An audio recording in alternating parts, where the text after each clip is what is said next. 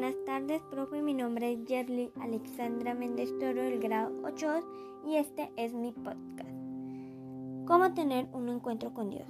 Para un encuentro con Dios, lo primero que hay que hacer es abrirle la puerta a nuestro corazón. Así Él siempre va a estar con nosotros en todo momento, en los buenos y en los malos. También hay que desprendernos de todo lo material que hay en este mundo tener más tiempo para Él y no preocuparnos por cosas innecesarias. Tener claro que sin Él no hay nada, ni nadie.